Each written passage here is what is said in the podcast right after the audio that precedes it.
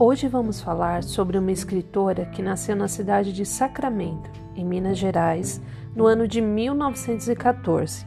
O nome dela é Carolina Maria de Jesus.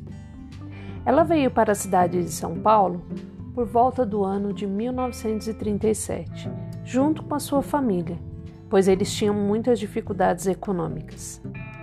Ela viveu anos difíceis por aqui mas nunca deixou de registrar os seus pensamentos. Diferentemente do que possamos pensar sobre uma escritora, a Carolina Maria não tinha grandes recursos, pois morava na favela do Canindé, em São Paulo, e ela trabalhava como catadora de papel e ferro velho. No meio desses materiais que ela catava, ela encontrou cadernos e folhas, e foi com esse material que ela escrevia sobre o seu cotidiano. Escrevia em forma de diário.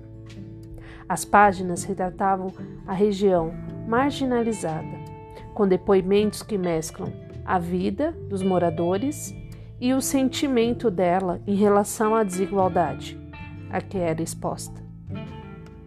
Mas ela não parou por aí. Escreveu diários, romances e poesias. Tudo isso porque teve uma oportunidade ao ser descoberta no ano de 1958 por um jornalista, o Aldalho Dantas. Ele estava ali na favela do Canindé fazendo uma reportagem sobre a inauguração de um playground, um parquinho.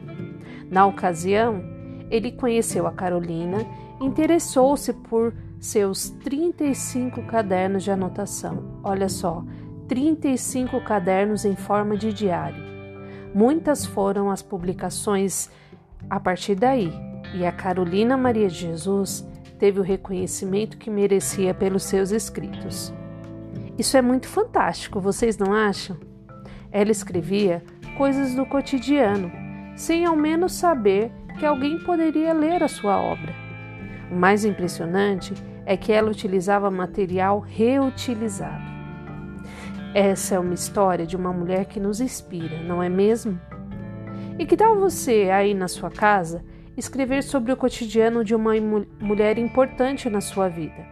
Seja sua mãe, sua avó, uma tia, uma prima, uma pessoa que cuida de você ou uma irmã. Escreva em forma de um diário, narrando os acontecimentos do dia dessa pessoa. E se tiver inspiração, Faça uma poesia sobre ela.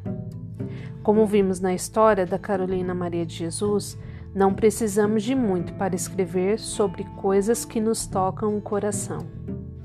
E aí, você aceita o desafio?